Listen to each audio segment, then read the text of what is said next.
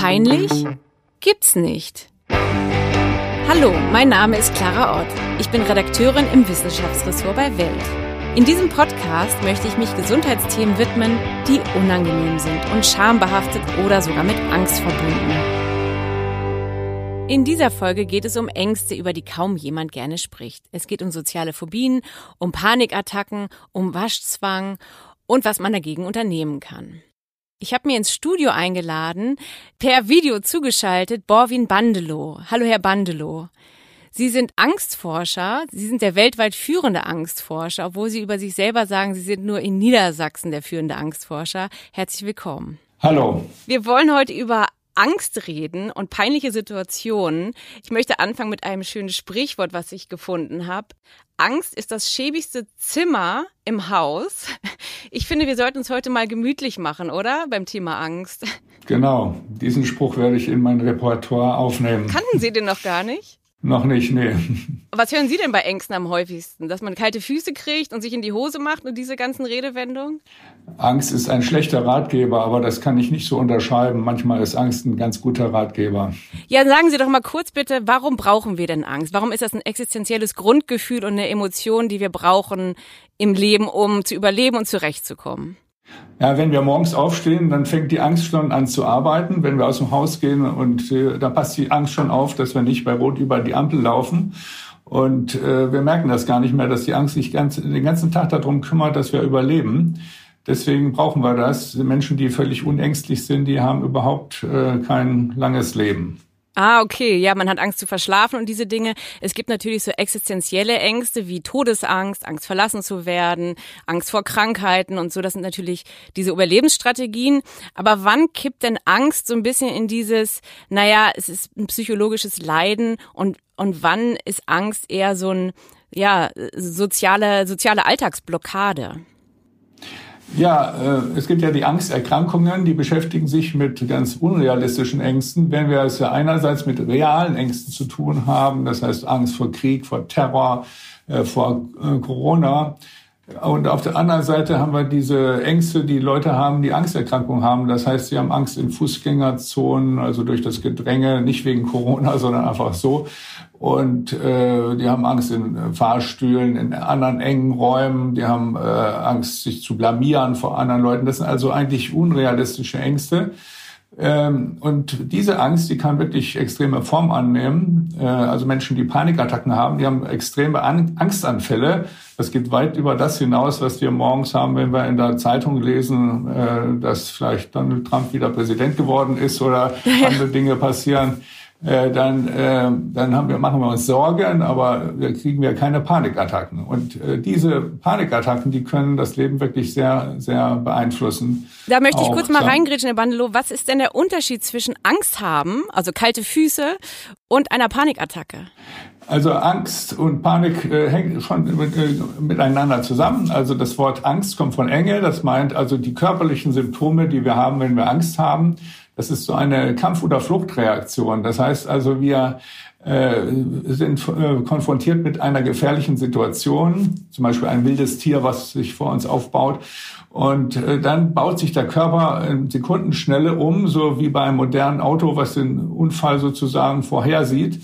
Da werden dann die Gurtstraffer angezogen und die Airbags explodieren. Genauso ist es im menschlichen Körper. Wir haben ein Gefühl, wir als äußerst unangenehm empfinden. Zum Beispiel wird das Blut aus dem Kopf in die Arme gepumpt, damit wir besser kämpfen können und in die Beine gepumpt, damit wir besser weglaufen können. Ja, man hat ja Dieses so einen Moment der totalen Konzentration. Ne? Man ist ja ganz wachsam. Das ist ja eben dieser Überlebensmechanismus Fight-or-Flight-Reaktion. Also es wird einem irgendwie heiß und kalt gleichzeitig und Angst ist auf jeden Fall ein Gefühl im Gegensatz zu anderen Grundemotionen wie äh, genau. Liebe oder so, wo man manchmal nicht weiß, fühle ich das jetzt oder nicht, keine Ahnung. Aber bei Angst ist ganz klar, ich habe Angst. Ne? Ja, genau. Der Körper hat das auch so eingerichtet, dass wir Angst als unangenehm empfinden, obwohl es ja eine Schutzfunktion ist. Äh, unangenehm deswegen, damit wir auch den Grund der Angst abstellen und äh, besser überleben können. Okay, und Panik, was ist dann die Funktion von Panik? Also manchmal verfällt man ja eben, wie Sie sagen, in unrealistische Panik von wegen, ich habe jetzt gleich, keine Ahnung, ich muss einen Vortrag halten, ich habe Panik vom Vorstellungsgespräch Ist das dann auch etwas, was die Konzentration fördert oder etwas, was uns einfach nur komplett aus dem Konzept bringt? Eine Panikattacke hat genau die gleichen Symptome, die ich eben aufgezählt habe, wie Herzrasen, Zittern, Schwitzen, Schwindel, Luftnot und so weiter. Das sind genau diese äh, eigentlich normalen Umbaufunktionen, die in unserem Körper stattfinden, um, um uns vor einer drohenden Gefahr zu schützen. Ähm, aber wenn das alles auf einmal sehr stark kommt, dann reden wir von Panik. In Wirklichkeit ist es aber eben genau diese gesunde Schutzfunktion. Und nun ist ja dieser Podcast unter dem Zeichen der Peinlichkeit. Es gibt ja Menschen, die haben soziale Phobien. Da sind ja sehr viele Menschen betroffen. Man weiß gar nicht ganz genau, wie viele, weil es eben sehr unangenehm ist, darüber zu reden. Ein Symptom dieser sozialen Phobien, also zum Beispiel Errötungsangst, besteht ja darin, dass es, dass man Angst hat, sich vor anderen zu blamieren, kritisiert zu werden, überhaupt bewertet zu werden. Man, ich hatte gelesen, man fühlt sich wie in so einer permanenten Castingshow. Was passiert denn mit diesen Menschen? Was für ein Leidensdruck ist das, wenn man darunter leidet? Ja, viele Menschen sind schüchtern. Bis zu 61 Prozent der Menschen würden sich selbst als schüchtern bezeichnen. Aber der Übergang zur sozialen Phobie ist fließend. Also wenn man ständig denkt, dass man von anderen Leuten kritisiert wird oder äh, dass man sich blamieren könnte, wenn man irgendwas vorträgt, ähm, oder dass man beim Umgang mit dem anderen Geschlecht dann sich irgendwie peinlich verhalten könnte, das kennzeichnet die soziale Phobie, wobei man nicht genau die Linie ziehen kann äh, zwischen Schüchternheit und sozialer Phobie, denn Schüchternheit wird ja so als angenehme Körper, äh, angenehme Persönlichkeitseigenschaft angesehen von vielen Menschen. Aber die soziale Phobie ist tatsächlich dann sowas wie eine Krankheit und äh, das darf man auch nicht bagatellisieren, denn diese Menschen neigen zum Beispiel dazu, auch häufiger Suizid zu begehen Sie neigen dazu, die, ihre Angst mit Alkohol zu, oder Drogen zu bekämpfen. Insofern haben wir es tatsächlich mit einer handfesten Erkrankung zu tun. Also erkennt man den Unterschied zur Schüchternheit, wenn da wirklich noch ein anderer psychischer Leidensdruck hinterhängt, wie eben, wie Sie sagten, ne, Suchterkrankung oder auch Depression. Man zieht sich bei einer sozialen Phobie ja aus dem Sozialleben auch zurück. Bei Schüchternheit ist man ja noch Teil des Soziallebens, oder? Ja, das ist tatsächlich so, dass es eben ähm, die Grenze nicht ganz klar zu ziehen ist. Aber wenn man 50 Prozent des Tages über seine Angst nachdenkt oder wenn man eben auch anfängt, ähm, Übermaß Beruhigung, Beruhigungsmittel oder äh, Alkohol zu sich zu nehmen oder wenn man eben auch Einschränkungen im Berufsleben hat, dass man bestimmte Berufe oder Berufstätigkeiten nicht übernimmt, sagen wir mal irgendwas mit Publikumsverkehr, weil man immer den Kontakt mit anderen Menschen vermeidet, dann kann man schon von einer Krankheit reden, die man auch behandeln sollte. Wie zeigt sich das denn so ganz im Alltag? Also hat man dann auch Angst, zum Beispiel zum Telefonhörer zu greifen und anzurufen irgendwo, um sich, ja. weil man sich ja blamieren könnte, weil man sich verhaspeln könnte, was mir jetzt manchmal passiert, ne? Oder dann ist man ja komplett blockiert und sagt dann gar nichts mehr dann ist es ja schwierig, überhaupt irgendeinen Beruf auszuüben, oder? Wenn ich äh, bei meinen Patienten mal so rauskriegen wollte, ist es jetzt nur Schüchternheit oder ist es soziale Phobie, da hatte ich so ein paar Fragen. Zum Beispiel ja. haben Sie, äh, äh, wenn das Telefon klingelt, zucken Sie dann richtig zusammen und äh, gucken Sie erstmal, wer da anruft. Und wenn, wenn die Nummer Ihnen nicht bekannt ist, gehen Sie dann gar nicht dran. Und das würden Leute mit einer sozialen Phobie bejahen, aber nicht Leute mit einer Schüchternheit. Und die nächste Frage wäre die Restaurantfrage. Gehen Sie gern in Restaurants oder haben Sie Angst in Restaurants, dass alle anderen Sie beobachten, wie Sie essen, dass Sie sich vielleicht peinlich aufführen könnten beim Essen, dass Ihnen das Essen aus dem Gesicht fällt oder dass Sie das Rotweinglas umkippen? Und dann sagen eben Leute mit einer sozialen Phobie, ja, ich gehe da gar nicht mehr gerne hin, weil ich die ganze Zeit unter Spannung oder Strom stehe, weil ich Angst habe, dass die Leute vom Nebentischen gucken, was ich hier für peinliche Sachen mache. Aber woher kommt das dann? Wurden diese Menschen, das entsteht ja oft auch in der Kindheit oder frühen Jugend, so klassisch beim Abendbrottisch mit den Eltern auch zurechtgewiesen oder wie entsteht sowas oder kann man das irgendwie zurückführen auf etwas? Ja, es äh, über die soziale Phobie, über die, deren Herkunft gibt es sehr viele küchenpsychologische Aussagen, so triviale Aussagen wie zum Beispiel, das sind Kinder, die in der Schule ständig gemobbt worden sind oder die von ihren Eltern runtergeputzt worden sind, äh, der strenge Vater oder die strenge Mutter. Abgesehen davon, dass man das meistens dann 20, 30 Jahre äh, später gar nicht mehr feststellen kann, ob die Mutter wirklich sehr streng war oder nicht, ob die nicht ganz genau normal streng wie alle anderen waren, nur das Kind, weil es ohnehin sich immer abgewertet und zurückgesetzt fühlte, eben die Mutter dann eben anders empfunden hat. Und diese Untersuchung kam zu keinem Schluss, dass eben das Verhalten von, der, von den Eltern, also die Erziehung überhaupt eine einen Unterschied macht, denn es gibt auch sogenannte Zwillingsuntersuchungen, also Leute, äh, Zwillinge, die wegadoptiert worden sind. Und wenn dann die Eltern auch eine soziale Phobie hatten und die Kinder kamen in eine ganz andere Familie, dann, dann zeigten sie trotzdem dieses sozialphobische Verhalten, obwohl sie in einer ganz anderen Familie jetzt waren. Also die Erziehung, was man früher immer verantwortlich gemacht hat, äh, vor allem durch Mutter, also es wurde immer gesagt, Mutter ist an allem schuld, naja. und das stimmt gar nicht. Wir haben also einen, doch einen deutlichen äh, genetischen Faktor bei den sozialen Phobien, mhm. ähm, weil auch soziale Phobie ist ja auch eine Eigenschaft, die irgendwie wichtig ist im Zusammenleben der Menschen. Genau, wir hatten, ähm, kurz, wenn ich Sie unterbrechen darf, wir hatten ja schon einen Podcast zum Thema äh, Kontinenzstörung und vor anderen Pupsen und unter anderem, das ist ja auch extrem, also das ist, sollte man ja auch, man sollte sich auch nicht peinlich benehmen, ne? Das ist auch nochmal so ein Punkt. Natürlicher Schutzmechanismus, ne? Ja, das äh, gibt zum Beispiel in Japan gibt es so eine Erkrankung, die heißt Taijin Kyofu Shou. Das ist die äh, so eine übertriebene soziale Phobie. Das sind Leute, die eben tatsächlich Angst haben, dass sie vor anderen dann äh, Flatulenz zeigen oder dass sie äh, durch ihre Körperausdünstung andere Leute belästigen können oder durch, durch, ihr hässliches Aussehen. Das ist so die Steigerung. Ja. Und genauso ist es eben auch bei der sozialen Phobie. Äh, und gerade in Japan, wo die Leute auch so noch enger zusammenleben als bei uns, da ist es natürlich in den Jahrhunderten auch, hat sich als so wichtig herausgewiesen, äh, gestellt, dass Leute aufeinander Rücksicht nehmen. Was ist denn die Lösung? Also es gibt ja so Habituation, Gewöhnungsmechanismen oder Konfrontationsstrategien. Was ist denn so ein klassischer Rat, den man machen sollte, wenn man zum Beispiel jetzt Angst hat, ins Restaurant zu gehen? Sollte man dann zum Beispiel mal bewusst alleine essen gehen? Ja, also Konfrontation ist wirklich das Zauberwort bei der Verhaltenstherapie von sozialen Phobien. Das heißt, man soll sich immer auseinandersetzen. Also auch mal so leicht provozieren, äh, also solche Situationen provozieren, wo man dann in eine eventuell peinliche Situation reinkommt. Also dass man zum Beispiel zum Handyverkäufer ins Geschäft geht und dann sich eine halbe Stunde volltexten lässt und dann sagt, nee, ich nehme das Handy doch nicht. Ich habe mir gerade ein äh, super äh, Smartphone gekauft, ich brauche das jetzt nicht, okay. um dann mal das dumme Gesicht des Verkäufers zu sehen. Also solche Provokationen äh, nennen wir dann Psychokarate oder dass man sich mit einem nicht orangefarbenen T-Shirt in die holländische Fankurve setzt oder solche Sachen. Ja, okay, das kann beim Fußball ja auch, also das kann ja schon in einer kleinen Schlägerei enden. Also manchmal vielleicht, oder? Ich weiß nicht. Man sollte keine gefährlichen Methoden anwenden. Nicht? Ja. Aber es gibt ja doch sehr viele Beispiele, wie man so Psychokarate im Alltag machen kann, dass man, wenn einer sich falsch verhält, nehmen wir mal an, da packt einer sein dickes SUV im, auf dem Behindertenparkplatz, dass man dem dann auch mal zurechtweist und das nicht einfach nur betreten zur Boden schaut und weitergeht. Und da kann man das ganz gut üben, also bei Leuten, die es verdient haben. Ja, das ist schön, weil so SUV fahren, man will, ich will jetzt keine SUV-Fahrer oder gewisse Menschen, denen ist einfach nichts peinlich, ne, sogar auf dem Behindertenparkplatz. Also das ist ja wiederum das andere Extrem. Was ich gelesen hatte, da wollte ich nochmal Ihre Expertise als Angstforscher hören und Sie sind ja auch Therapeut und arbeiten viel mit Patienten. Stimmt es, dass viele Menschen sieben bis zehn Jahre brauchen, bis sie sich überhaupt wirklich Hilfe suchen? Also sitzen die dann bei Ihnen und sagen, ich habe das schon vor zehn Jahren gemerkt, aber ich traue mich jetzt erst zu kommen?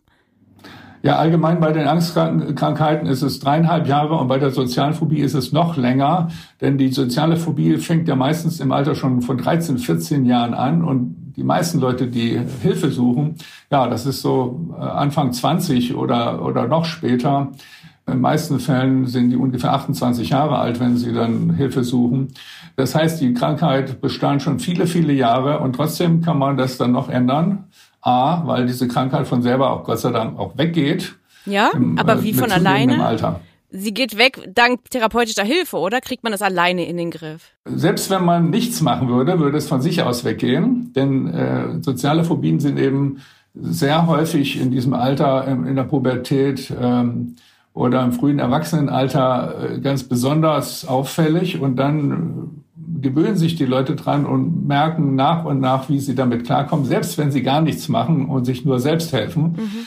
Geht das von selber weg, aber natürlich mit therapeutischer Hilfe noch besser. Okay, also man ist dann quasi Psychokaratemeister mit einem schwarzen Gürtel irgendwann, ja? Und genau, ja. aber Schüchternheit behält man schon sein Leben lang, oder? Wenn man Grund, also schüchterner Mensch ist, dann hat man schon einfach, man ist ein introvertierter, zurückgehaltener Mensch sein Leben lang, ne? Ja, also es wird nie aus einem äh, sozialphobischen Menschen später ein spritziger Allein Unterhalter. Aber diese Leute können es ähm, lernen, damit umzugehen. Und es gibt sogar Fälle, wo Leute, also viele Schauspieler wie Robert De Niro oder Tom Hanks, die also auch wirklich als extrem gute Schauspieler gelten, waren als Kinder früher extrem schüchtern und haben dann sozusagen sich durch ihre Schauspielerei dagegen selbst therapiert. Genau, weil ein Merkmal von Schüchternheit ist ja, dass man äh, Emotionen und Gefühle nicht so gut ausdrücken kann, was ja wiederum ein Talent von Schauspielern ist, richtig? Das ist ja auch dann totales Psychokarate. Man wählt sich einen Beruf, wo man auf Kommando heulen muss, zum Beispiel, oder? Ja, genau. Das ist äh, normalerweise möchten sozialphobische Menschen ihre Gefühle gar nicht ausdrücken und dann können sie sich sagen, okay, ich bin aber jetzt Schauspieler, dann darf ich das und dann kann ich jetzt hier rumbrüllen und rumschreien und weinen was eigentlich gar nicht meine äh, Art ist, aber hier darf ich das, da muss ich das sogar. Und so lernt man dann äh, bestimmte Dinge, die eben andere Leute dann äh, auf natürlichen Weise schon erlernt haben, die erlernt man dann als Schauspieler und kann sie dann auch im täglichen Leben anwenden. Ja, dann kommen wir mal zu einem anderen schönen Angstthema. Ähm, das tägliche Leben der Zeit weltweit wird ja beherrscht von dem Thema Corona-Pandemie. Ich will jetzt gar nicht groß über Coronaviren reden, aber über das damit zusammenhängende Thema Waschzwang oder überhaupt, also Zwangsgedanken, Zwangshandlungen. Und wir sind ja alle angehalten, uns die Hände zu waschen. Das machen wir alle seit ungefähr sieben Monaten jetzt. Äh, vielleicht können Sie kurz einmal erklären, wann ist es denn jetzt so eine angewöhnte, angelernte Routine, der wir alle nachgehen? Und wann ist es denn wirklich ein Leiden und schon ein Waschzwang? Menschen, die eine Zwangsstörung haben, da gibt es ja verschiedene Formen davon. Eine davon ist eben der Waschzwang. Das sind Leute, die waschen sich bis zu 80 Mal am Tag die Hände. Ja. Und wenn man, also ein normaler Mensch, würde ich mal sagen, wäscht sich mal höchstens fünfmal am Tag die Hände. Jetzt in Corona-Zeiten gibt es natürlich manchmal einen Grund, sich das mehrmals zu waschen, die Hände, nicht? Aber wenn es anfängt 20 mal, 30, 40 mal oder 80 mal am Tag, dann ist es gesundheitsschädlich. Die Leute haben dann eben auch schon so eine ganz trockene Haut, die dann anfängt schuppig zu werden und sieht ganz furchtbar aus, nicht? Manche arbeiten auch mit, äh, ständig mit scharfen Desinfektionsmitteln, die die Haut dann noch zusätzlich schädigen. Und dann kann man von einer Krankheit sprechen. Genau, also wir sollen uns 20 Sekunden lang die Hände waschen und diese Menschen kommen vom Einkaufen und waschen sich dann 20 Mal nach einem Mal einkaufen die Hände, richtig? Das war so ein Moment, wo ja, man denkt, okay, ähm, dann genau. ist man ja. ja panisch. Ist das wirklich die Angst vor dem Schmutzigsein oder wie entsteht so etwas? Ja, das ist tatsächlich so eine panische Angst, dass irgendwo Keime kleben könnten auf Treppen Geländern, Türklinken und so weiter, äh, Toiletten sitzen sowieso und dass man sich dann anstecken könnte und dadurch irgendwas kriegen könnte. Mhm. Aber das ist oft so, dass den äh, Zwangspatienten das durchaus bewusst ist, dass es völlig übertrieben ist, sich so lange die Hände zu waschen. Ja. Die können das ganz genau einschätzen, dass es gar nicht so viele Bakterien gibt oder dass der Mensch einfach mit, mit ein paar Millionen Bakterien auf den Händen wunderbar leben kann. Außer Coronaviren natürlich, wenn ich das kurz erwähnen darf, ne? Bitte? Außer Coronaviren. Ja, das ist richtig. Und deswegen, man weiß ja, dass eben Bakterien und Viren eigentlich ständig überall sind und dass das ganze Waschen dann gar nicht so viel bringt. Selbst eine Hand mit mehreren Millionen Bakterien drauf in den Mund steckt, dass man davon nicht stirbt. Aber das wissen auch die Zwangspatienten und äh, sie verspüren trotzdem diesen inneren Zwang und können nicht dagegen angehen. Genau wie ein Raucher, der weiß, dass Rauchen Lungenkrebs machen kann und es trotzdem tut. Ja, es ist ja so ein innerer Terror. Und der wahre Teufelskreis besteht ja irgendwie darin, dass man rational weiß, das macht wirklich eigentlich keinen Sinn, dass ich mir jetzt zum 50. Mal heute die Hände wasche und sie bluten auch schon, aber ich muss es machen, weil mh, hm, das ist ja verknüpft mit diesen Zwangsgedanken, dass diese Menschen dann denken, wenn ich jetzt meine Hände nicht wasche, stecke ich aber vielleicht meine Mutter an, die dann wiederum an einer schlimmen Krankheit stirbt und ich bin dann schuld. Ne? Dann verselbstständigt sich ja das Gedankenchaos in einem drin, oder? Nicht alle denken so, auch andere Menschen. Derzeit zu Corona-Zeit ist es ja tatsächlich so, dass man ein schlechtes Gewissen hat. Ja. Selbst wenn man jung ist und sich ansteckt, dass man dann äh, die eigene Mutter oder, oder die Oma anstecken könnte und äh, letztendlich für deren Tod verantwortlich ist. Nicht? Bei Zwangspatienten ist manchmal auch tatsächlich dieser Gedanke, dass man andere Leute schädigen könnte. Es gibt ja auch andere Zwänge. Also wir hatten jetzt über den Wasch- oder Hygienezwang gesprochen. Dann gibt es ja noch Kontroll- und Ordnungszwang. Das sind ja eigentlich so die Top drei Zwangsstörungen, oder? Wie ist so Ihre Erfahrung da? Ja, also Kontrollzwang heißt, dass man, wenn man aus dem Haus geht, dann erstmal guckt, ob die Kaffeemaschine aus ist, die Waschmaschine, den Strom abgestellt, alle Lichter aus alle Türen abgeschlossen, dann steht man unten beim Auto und dann äh, denkt man, oh, habe ich doch was vergessen und nochmal hoch, mhm. nochmal alles kontrollieren und dann geht man wieder runter und macht das fünfmal hintereinander. Da kann eigentlich gar nicht mehr irgendwas passiert sein. Äh, dass irgendwas läuft. Und selbst wenn die Kaffeemaschine mal anbleiben würde, würde nichts Schlimmes passieren. Da sind ja Sicherungen eingebaut.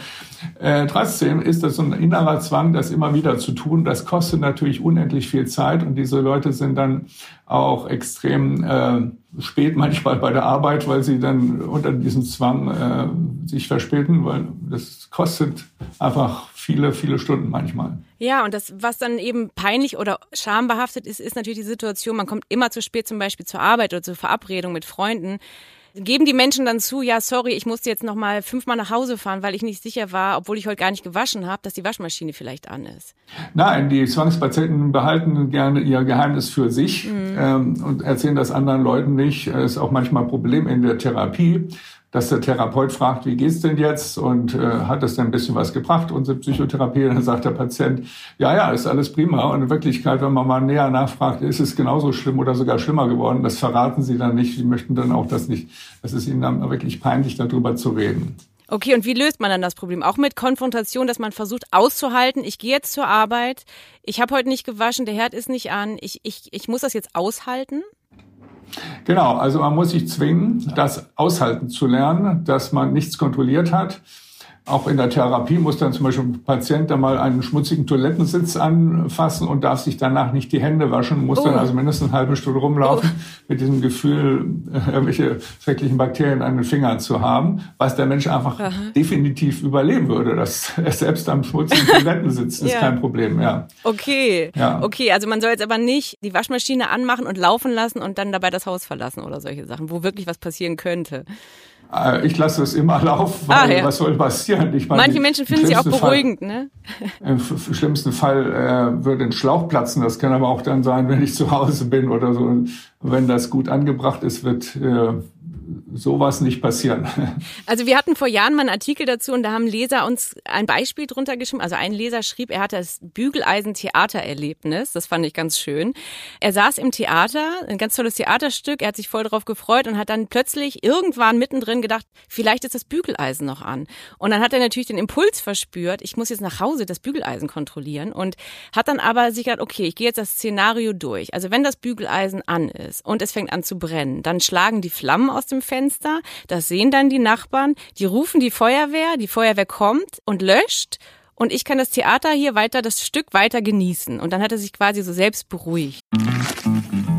Können wir endlich los? Ja, Moment, ich muss mir gerade noch ein Ticket organisieren. Äh, welche S-Bahn nehmen wir nochmal? Du holst dir jetzt am besten mal das Deutschland-Ticket. Das geht ganz schnell. Und schon können wir mit allen Bussen und Regionalbahnen fahren, wann wir möchten. Und auch wohin wir wollen? Ja, wir steigen einfach ein und müssen uns mit dem Deutschlandticket um keine weiteren Tickets kümmern. Egal, ob du montags damit ins Büro fährst oder wir spontan nach Berlin wollen oder am Wochenende ins Grüne. Okay, das heißt, wenn ich mit den Jungs zum Auswärtsspiel will, steige ich einfach mit meinem Ticket in die Regionalbahn und den Bus und fahre zum Stadion. ja, ganz genau. Aber jetzt geht's erstmal zum Shoppen in die Stadt. Und wann möchtest du losfahren? Jetzt informieren unter bahn.de/slash Ja, na gut. Das ist natürlich dann so ein, ja, ein übles Szenario, weil wenn es mal brennt, man weiß nicht wirklich, ob, die, ob das dann wirklich jemand sieht, bevor nicht alles zu spät ist und so weiter. Nicht? Ja. Das ist aber eine ganz unangenehme Situation. Aber so ähnlich äh, muss man sich das bei Zwangspatienten vorstellen, dass sie ständig mit solchen Bügeleisen-Theaterszenarien konfrontiert werden, drei, viermal am Tag weil sie auch immer so katastrophisieren denken. Die denken immer an das Schlimmste, was passieren könnte. Wenn ich die Kaffeemaschine anlasse, äh, das Schlimmste, was da passieren kann, ist, dass da so ein kleiner Sicherung ausspringt, die Überlastung, Überhitzungsschutz. Mhm. Und dann muss man eine halbe Stunde warten, dann geht's wieder. Das ist das Schlimmste. Aber trotzdem denken Sie eigentlich, dass die Kaffeemaschine anfängt zu brennen und äh, fürchterliche Sachen passieren.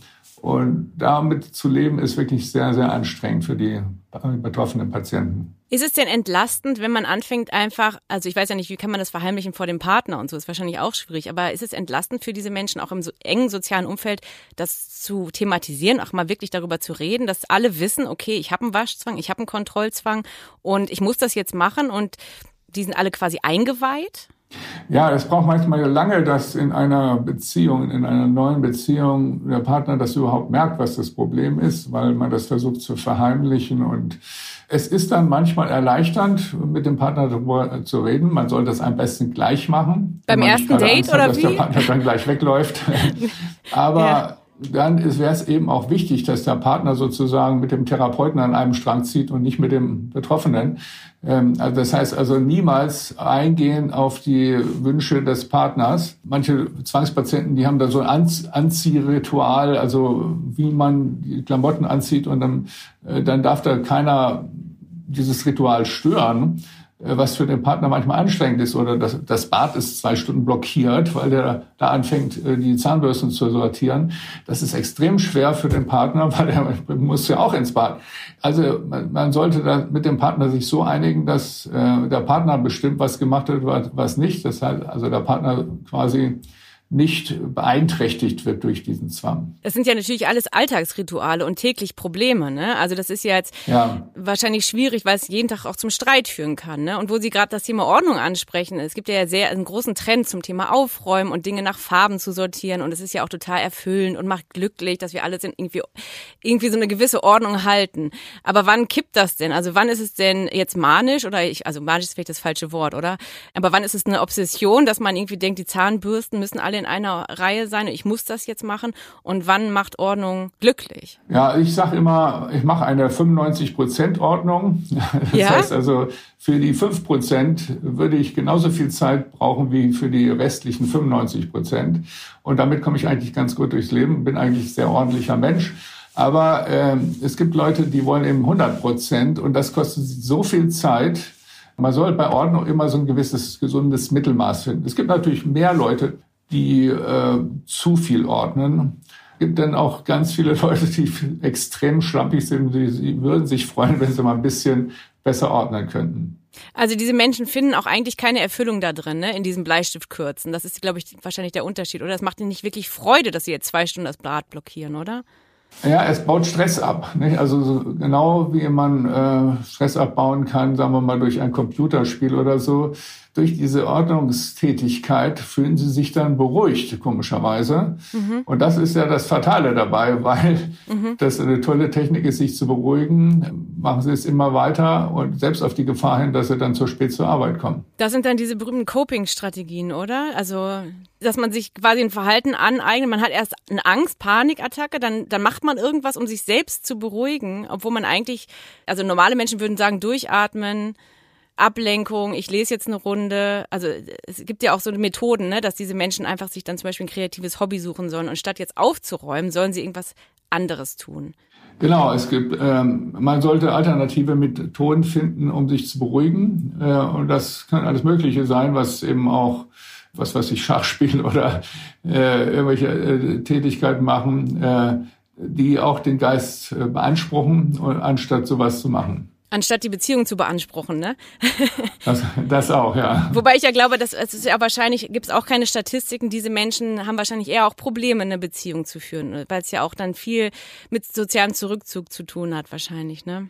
Ja, das ist in der Tat der Fall. Also Menschen mit Zwangsstörungen haben deutlich seltener äh, feste Partnerbeziehungen, weil eben das ganz massiv im Raum steht. Das ist manchmal für den Partner sehr, sehr schwer zu ertragen jemand mit einer Zwangsstörung im Haus zu haben. Ja, dann kommen wir jetzt noch zu einer anderen schweren Angststörung, und zwar Paruresis, die Blasenentleerungsstörung, die auch die schüchterne Blase genannt wird, an der viel, viel mehr Männer leiden. Können Sie vielleicht als erstes erklären, warum ist das denn ein männliches Problem? Hat das wirklich damit zu tun, dass man vor dem Urinal steht und Frauen in der Kabine sitzen? Ja, das ist, wenn man in einer öffentlichen Toilette stehen ja Männer alle nebeneinander und dann hört man ja genau, wenn es äh, losgeht. Und wenn man dann steht und steht und steht und die anderen äh, sind schon voll zugange, äh, dann merkt man plötzlich, bei mir gibt es irgendwie einen Zwang. Also, dass die willkürliche Blasenentleerung einfach nicht mehr funktioniert, sondern einfach unwillkürliche Muskeln es verhindern. Und das eben auf psychischen Gründen. Man muss natürlich, bevor man so eine Diagnose stellt, muss man erstmal schauen, ob es nicht eine andere Form der Blasenentleerungsstörung gibt, wegen durch äh, die Prostata oder oder Harnleiterstörungen. Das sollte man natürlich vorher abklären. Aber meistens sind ja eher jüngere Männer, die eben das Problem haben und dann nie in eine öffentliche Toilette gehen oder wenn dann sozusagen äh, in die Kabine gehen, dann, dann tritt das Problem nicht auf. Ähm, bei Frauen kommt das Problem ja gar nicht zutage, weil sie ohnehin in die Kabine gehen. Wobei hören tut man es da ja auch. Also wo sie, also es ist ja quasi eine, eine, psychische Blockade und eben auch jetzt keine sexuelle Funktionsstörung oder so, dass Männer jetzt denken, ich, ich bin irgendwie nicht potent oder so. Es ist auf jeden Fall ähm, ein Phänomen, was auch durchaus Männer betrifft, die gar nicht jetzt im Alltag so schüchtern sind, hatte ich gelesen. Also auch so Manager, erfolgreiche, eigentlich nach außen sehr selbstbewusste Männer, wo man denkt, die haben eigentlich kein Problem, jetzt vor allen anderen so ihr Revier zu markieren, sage ich mal. Womit hängt das denn zusammen? Das macht ja so auf den ersten Blick, denkt man so, das kann doch gar nicht sein, dass so ein erfolgreicher Chef oder so ein Problem hat zu pinkeln, wenn man das so lapidar sagen kann. Ja, ja, nee, das ist äh, noch nicht genügend erforscht, womit das zusammenhängt. Es ist ja so, dass die Blasenentleerung wird gesteuert, teilweise durch willkürliche und teilweise durch unwillkürliche Muskeln. Und diese willkürliche Dinge, die werden eben auch vom Gehirn aus gesteuert und da kann das Gehirn eben sozusagen einen Streich spielen, da so eine selektive Blockade einführen, wo es dabei auch geht, um sich vor anderen Leuten zu blamieren. Ich meine, auch erfolgreiche Manager sind vielleicht deswegen erfolgreiche Manager geworden, weil sie immer Angst hatten, nicht gut genug zu sein und sich nicht zu blamieren. Also äh, das kann, muss aber nicht zusammenhängen. Es ist offenbar ganz ausgestanzt und man kann da lange spekulieren, ob das sexuelle Hintergründe hat, irgendwelche Konflikte in der Kindheit. Ich, äh, mit solchen Theorien kann ich im Allgemeinen überhaupt nichts anfangen, weil sie eben extrem spekulativ sind. Okay, also Sie beschäftigen sich auch nicht damit, mit der Frage, wenn dann jemand vor Ihnen sitzt, woher kommt das? Ähm, wurde man in der Jugend mal gemobbt oder so, sondern es geht für Sie vor allem um, wie lösen wir es in der Zukunft? Weil es kann man, kann es ja schlecht auf so ein Ereignis zurückführen, oder? Nee, genau. Also äh, es gibt natürlich immer wieder Leute, die führen alles auf Konflikte in der Kindheit oder falsche Erziehung durch die Mutter zurück, weil man äh, mal von der Mutter geschimpft wurde, als man die Holzwolle aus dem Teddy gepult hat. Mit solchen Theorien kann man eigentlich psychische äh, Probleme äh, nicht gut erklären, weil das meistens so lange zurückliegt, dass man da überhaupt keinen äh, Nachweis machen kann, dass es irgendwie zusammenhängt. Okay. Spekuliert wird viel in unserem Fachgebiet leider. Ja. Und ich bin immer dagegen, ich bin immer dafür, dass man nur das erzählt, was man weiß. Okay, aber wenn jetzt jemand dann, äh, auch bei der Paroresis nehme ich an, dass jetzt nicht jemand dann denkt, okay, ich habe jetzt dreimal, konnte ich jetzt nicht, ich gehe jetzt sofort zur Therapie. Also ist wahrscheinlich auch wiederum so ein jahrelanger Leidensdruck, ne? bis man irgendwann denkt, ich sollte vielleicht mir mal Hilfe suchen. Ja. Wie gehen Sie denn da vor? Was machen Sie dann mit diesen Menschen? Das ist nicht so einfach, äh, weil äh, man kann ja nicht als Therapeut mitgehen. Also eine Konfrontation wäre äh, auch das, äh, das Wichtigste. Also man sollte einfach in irgendeiner Form provozieren, dass man immer wieder in die Situation reinkommt, um sich zu habituieren, also daran zu gewöhnen. Und das ist eigentlich der Trick. Viel mehr kann der Psychotherapeut einem gar nicht sagen. Da braucht man nicht zehn Stunden in die Psychotherapie um immer, immer wieder genau das Gleiche gesagt zu kriegen. Okay, ich dachte dann auch so, dass Sie jetzt einfach mitgehen. Das heißt ja auch so Pinkelkumpel oder mhm. Peabody, dass Sie einfach zum Beispiel, als, also früher vor Corona, ins Fußballstadion ja. gehen, wo irgendwie in der Halbzeit müssen irgendwie 30.000 Männer oder Menschen gleichzeitig auf ja. Toilette und dann steht man da in diesen, ähm, wie heißt das nochmal, äh, äh diese Balken, nee, Balken, wie heißt denn das da, diese langen Urinale? Donnerbalken. Donner, ja, ja, wie auch immer, auf jeden Fall, da diese riesen Urinale, wo irgendwie 50 Männer ja. in einer Reihe stehen. Das wäre doch eigentlich ja. der ideale, die ideale Übungssituation, oder? Exakt, ja. Vor allem, weil der Druck ja auch durch das Bier dann so groß ist, nicht, dass man da gar nicht anders kann. Ja. Das wäre tatsächlich ein geeignetes Trainingsfeld. Okay, gut. Und das kann man also auch überwinden. Das ist dann auch eine Angst quasi, die man heilen kann, ja? Also ja, man kann natürlich auch versuchen, mental da äh, an sich zu arbeiten, während man da steht. Dann kann man ja sich sagen, jetzt versuch mal äh, im Moment an äh, irgendwas anderes zu denken und nicht ans Pinkeln und nicht alle Gedanken aufs Pinkeln zu konzentrieren, sondern irgend, am besten über irgendwas, worüber man sich geärgert hat, über irgendeinen Menschen, der einen beleidigt hat oder so. Weil dann kann sich das Gehirn so, so, so äh, sehr gut ablenken von dem, was man jetzt gerade macht. Das ist eine gute Strategie, auch bei anderen Ängsten, ja? Sich, sich bewusst zu ärgern ja, über jemanden? Genau, also äh, es, gibt ja, es gibt ja verschiedene Möglichkeiten, sich in Gedanken abzulenken. Man kann sich auf eine wunderschöne Palmeninsel mit Sonnenschein ja. denken, aber noch erfolgreicher ist, über eine Situation nachzudenken, wie man äh, von jemand geärgert worden ist und wie man sich an diesen Menschen rächen kann. Uh, aber ist das nicht schon wieder so ein Aggressions... Also es gibt ja auch diese Verdrängungsmechanismen oder man, man steigert sich in was rein, wo man dann irgendwie... Ich weiß nicht. Also für mich klingt das irgendwie so ein bisschen so, dass sich das selbst verselbstständigt und das auch gefährlich werden könnte, oder? Ja, es ist ja jetzt erstmal nur ein Gedanken. Also ja. man kann den Gedanken sozusagen diesen anderen Menschen ähm, irgendwie äh, in eine schwierige Situation bringen. Man okay. macht es ja dann nicht wirklich. Es geht ja einfach nur in dem Moment darum, sich abzulenken. Und da ist es, glaube ich, legitim. Okay, gut. Und das gilt auch für die meisten dieser sozialen Ängste wahrscheinlich, dass man, dass das Geheimnis ist, ja, das in den Griff zu kriegen, indem man die Macht über seine eigenen Gedanken zurückgewinnt, oder? Das ist wahrscheinlich so das, der therapeutische Ansatz dann, oder? Das kann man sagen, genau. Da gibt es hier irgendeinen Chip im Gehirn, der einem einen Streich spielt und genau diesen Chip kann man dadurch überwinden, indem man sozusagen das Gehirn, den Arbeitsspeicher des Gehirns mit anderen Problemen sich beschäftigen lässt. Okay. Ich hatte in der Vorbereitung zu unserem Gespräch äh, irgendwo gelesen, das war aber schon ein älteres Interview mit Ihnen, Herr Bandelow, dass Sie Angst auch vor Kritik haben. Stimmt das noch oder haben Sie diese Angst überwunden? Nein, absolut nicht. Habe ich immer noch. Es war früher als ich noch jung war, hatte ich zum Beispiel Angst, Vorträge zu halten. Und dann, aber als ich dann mal, ich musste dann immer wieder Referate und Vorträge halten als Wissenschaftler. Und dann habe ich gemerkt, ach, äh, ist doch gar nicht so schwierig. Und habe dann auch meine eigene Schüchternheit dadurch ganz erheblich und schnell überwinden können. Auch mit Gitarre spielen, weil das auch so, ich musste auf der ähm, Bühne stehen und Gitarre spielen. Da kann man sich ja auch blamieren, wenn man das Solo zu früh anfängt oder so.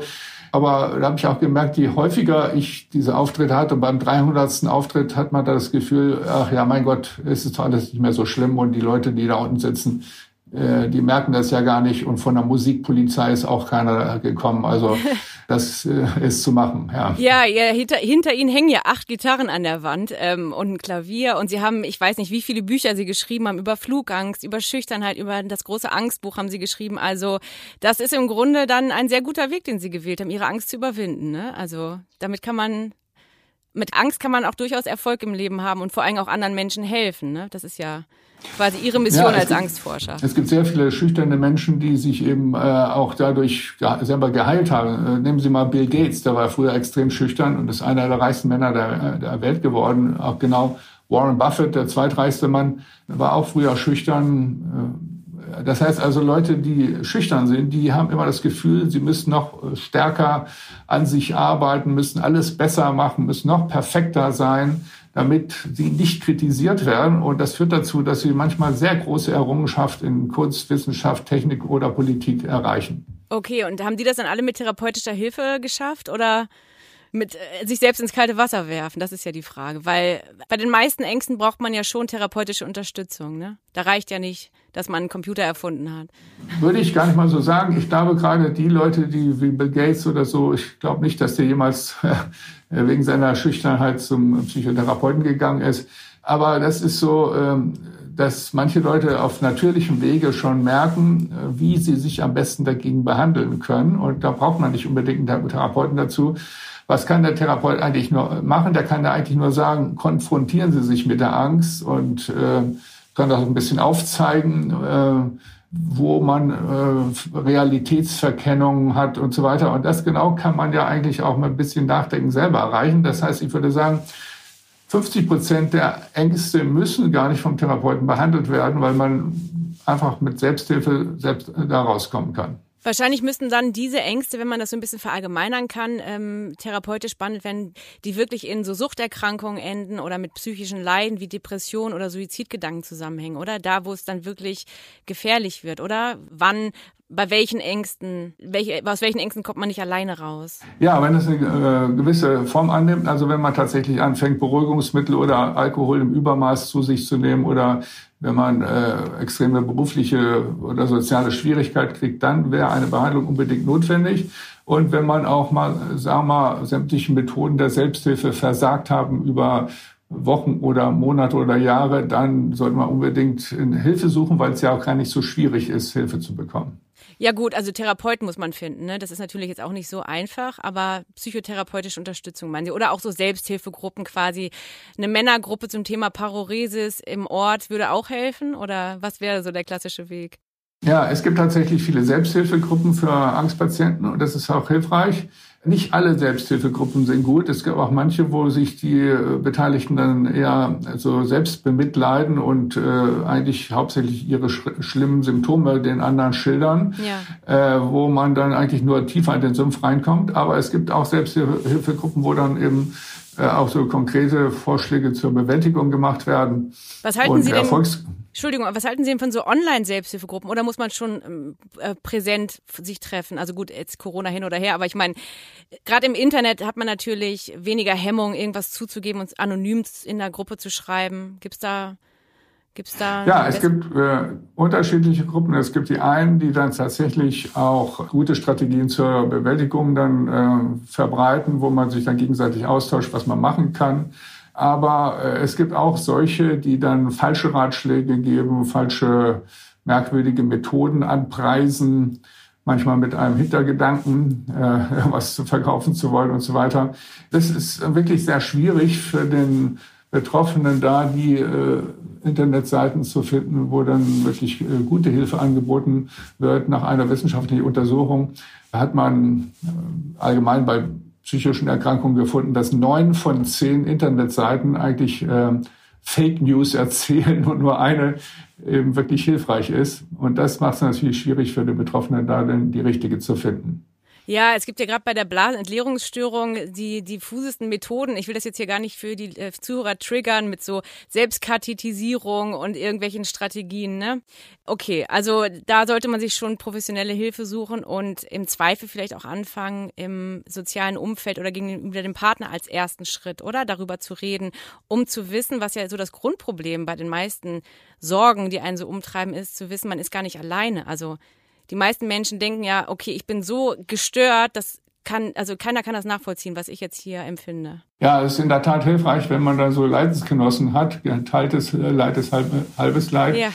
Und äh, man, äh, wenn man merkt, äh, man denkt, ich bin der Einzige, der wirklich so extrem drauf ist, und dann findet man andere Leute, die es mindestens genauso schlimm haben und auch die gleichen Symptome haben, dann fühlt man sich nicht mehr so allein. Gerade bei so Krankheiten wie soziale Phobie, das hat ja bis zu zehn Prozent der Bevölkerung. Und da äh, ist es doch hilfreich, dann äh, Leute zu finden, die die gleichen Probleme haben. Also kann man über Angst quasi auch irgendwie lachen? Vor allem auch vielleicht rückblickend, wenn man sie ein bisschen überwunden hat? Oder darf man über Ängste gar nicht selbst lachen? Äh, nicht alle psychischen Erkrankungen kann man mit Humor behandeln. Mhm. Also ich würde jetzt niemals einem depressiven Patienten Ostfriesenwitze erzählen, um ja, ihn okay. zum Lachen zu bringen. Ach ja, Aber, Sie sind ja Ostfriesenwitz-Experte. Das hatte ich ganz vergessen. Stimmt. Na gut. Ja, aber das war so ein Kindheitstrauma von mir. Mit 16 Jahren habe ich die ersten Ostfriesenwitze in einer Schülerzeitung geschrieben. Das war in einem Nachbarort neben Ostfriesland yeah. sozusagen. Ja, aber um auf den Humor zurückzukommen, ich habe also, ich würde nie einem Depressiven versuchen, Witze zu erzählen in der Hoffnung, dass die Depression weggeht. Aber bei Angstpatienten kann man das schon machen, das mal ein bisschen zu relativieren. Also weil das ja manchmal doch ähm, ja, übertriebene Ängste sind, unrealistische Ängste, die die Leute haben. Äh, also dass sie zum Beispiel Menschen mit der Sozialphobie denken, dass sie, wenn sie nicht eine Eins im Staatsexamen machen, das dann von ihrer Mutter verlacht werden und so weiter. Das kann man schon mal so ein bisschen ins Humorvolle ziehen. Und die meisten Patienten, die nehmen das auch an und können damit gut umgehen. Und das hilft tatsächlich äh, weiter. Also mit Humor kann man gerade bei den Ängsten einiges erreichen. Ich hatte von Erich Kästner zwei sehr schöne Zitate oder Sprüche gefunden. Einmal, äh, wer keine Angst hat, hat keine Fantasie. Das fand ich eigentlich, ähm, ich will mich auch gar nicht drüber lustig machen jetzt damit, dass Menschen Zwangsgedanken haben. Aber man hat natürlich, also auf der einen Seite ist es mit der Fantasie natürlich irgendwie wahr, dass man denkt, okay, da verselbstständigt sich was. Und wenn man kein Vorstellungsvermögen hat, dann fängt ja dieses Gedankenkino auch gar nicht an. Und das andere, was ich sehr schön fand, ist, auch der stärkste Mann schaut einmal unters Bett. ja, gut, das sind gute Sprüche bei Erich Kästner, der hatte ja wirklich sehr viel Fantasie, aber hatte auch viel Angst. Also er hat die, leider die Angst auch mit viel Alkohol bekämpft, weiß man. Dieser Zusammenhang stimmt, denn wenn der, das Gehirn Angst hat, äh, dann rattert es los und äh, wird kreativ, um sich auszudenken, wie komme ich äh, aus diesem Problem heraus. Und Kreativität und Fantasie hilft einem dabei, sich irgendwelche Möglichkeiten auszudenken, wie man ein Problem löst. Das sehen wir, sagen wir mal, gerade in Corona-Krisenzeiten. Da haben die Menschen Angst, aber äh, auf der ganzen Welt werden unglaublich viele Dinge erfunden und gemacht und getan, um die Probleme durch den Lockdown abzumildern. Und da sind die Menschen kreativ und fantasievoll und das ist alles aus der Angst heraus geboren. Okay, also man kann versuchen, der Angst was Positives abzugewinnen. Dann ist ähm, habe ich noch nur noch zwei Fragen. Was wäre denn so Ihr Tipp äh, oder ihr vielleicht ein kleiner Appell oder äh, ein Plädoyer an alle, die jetzt zuhören und sich nicht trauen, sich ihren Ängsten zu stellen. Wie finden die Hilfe? Was können Sie denen mit auf den Weg geben, um aus diesem Teufelskreis da irgendwie rauszukommen? Ja, man kann es einfach ganz platt sagen. Wenn, wenn jemand tatsächlich eine Angsterkrankung hat oder nicht weiß, ob er die hat, dann sollte er einfach mal zu einem Psychiater oder zu einem Psychologen gehen. Man kann das gut behandeln. Zum einen vor allem mit einer Verhaltenstherapie, aber auch zum anderen, wenn es wirklich schlimm ist, auch mit Medikamenten. Äh, das heißt also, wir haben eine sehr gute Chance für jeden, der von so einer Angststörung betroffen ist, das äh, innerhalb von wenigen Wochen extrem gut zu bessern, was viele Leute leider nicht wissen. Denn 50 Prozent der Angstpatienten gehen eben nicht in Behandlung, weil sie denken, das kann man nicht behandeln oder weil ihnen immer noch denken, okay, da muss ich äh, ja zum, zum Nervenarzt und äh, das ist ja peinlich, dahin zu gehen und ähm, nehmen sich so die Chance, das eben zu behandeln. Ja, aber peinlich gibt's eben nicht. Und ich finde es schön, dass wir heute in diesem ähm, schäbigen Zimmer der Angst versucht haben, den Menschen das ein bisschen zu ja, ja, gemütlich zu machen oder zumindest darüber auch zu reden. Also vielen Dank, Herr Bandelow. Meine letzte Frage ähm, ist nur eine, ein kleiner Tipp von Ihnen für die nächsten Gespräche, die ich führe. Was haben Sie für ein anderes, also außerhalb Ihres Spezialgebiets, für ein für ein peinliches Gesundheitsthema als Vorschlag an mich, dem ich mich auch mal widmen sollte? Fällt Ihnen da was ein? Thema. oh, verdammt. Jetzt erwischen Sie mich kalt. Also da fällt mir jetzt nicht unbedingt was ein. Ja, ist ja auch nicht peinlich. Wenn, wenn Ihnen noch was ja. einfällt, können Sie mir gerne eine E-Mail schreiben, genauso wie die Hörer ja, mir immer gerne ja. schreiben können. Vielen, vielen Dank. Wir haben wirklich da viel gelernt. Bitte. Wenn euch ein paar spannende Themen einfallen, denen ich mich in den nächsten Folgen widmen soll, dann freue ich mich sehr, wenn ihr mir eine E-Mail schreibt an clara.ott.welt.de. Ähm, um die nächste Folge nicht zu verpassen, abonniert doch gerne den Podcast auf allen gängigen Plattformen. In der nächsten Folge geht es um die Blase, um Inkontinenz, um Blasenentzündung und alles vermeintlich Peinliche. Ich freue mich, wenn ihr mit dabei seid. Bis dahin, tschüss.